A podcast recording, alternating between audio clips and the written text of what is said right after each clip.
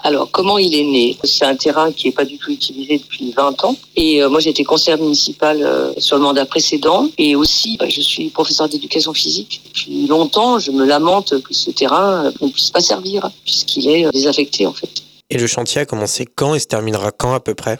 Et bien donc le chantier il a, il a commencé la semaine dernière et euh, il sera terminé dans moins d'un mois. On appelle ça un, plateau euh, classique. C'est la taille d'un terrain de handball avec euh, trois terrains de basket en large et trois terrains de volet également en large. On va y retrouver également six terrains de badminton, donc de air badminton, puisque d'habitude le badminton se pratique en intérieur. Et avec le Covid, c'est une pratique qui s'est développée. Et puis un terrain de tennis. Et qui pourra profiter de ce plateau?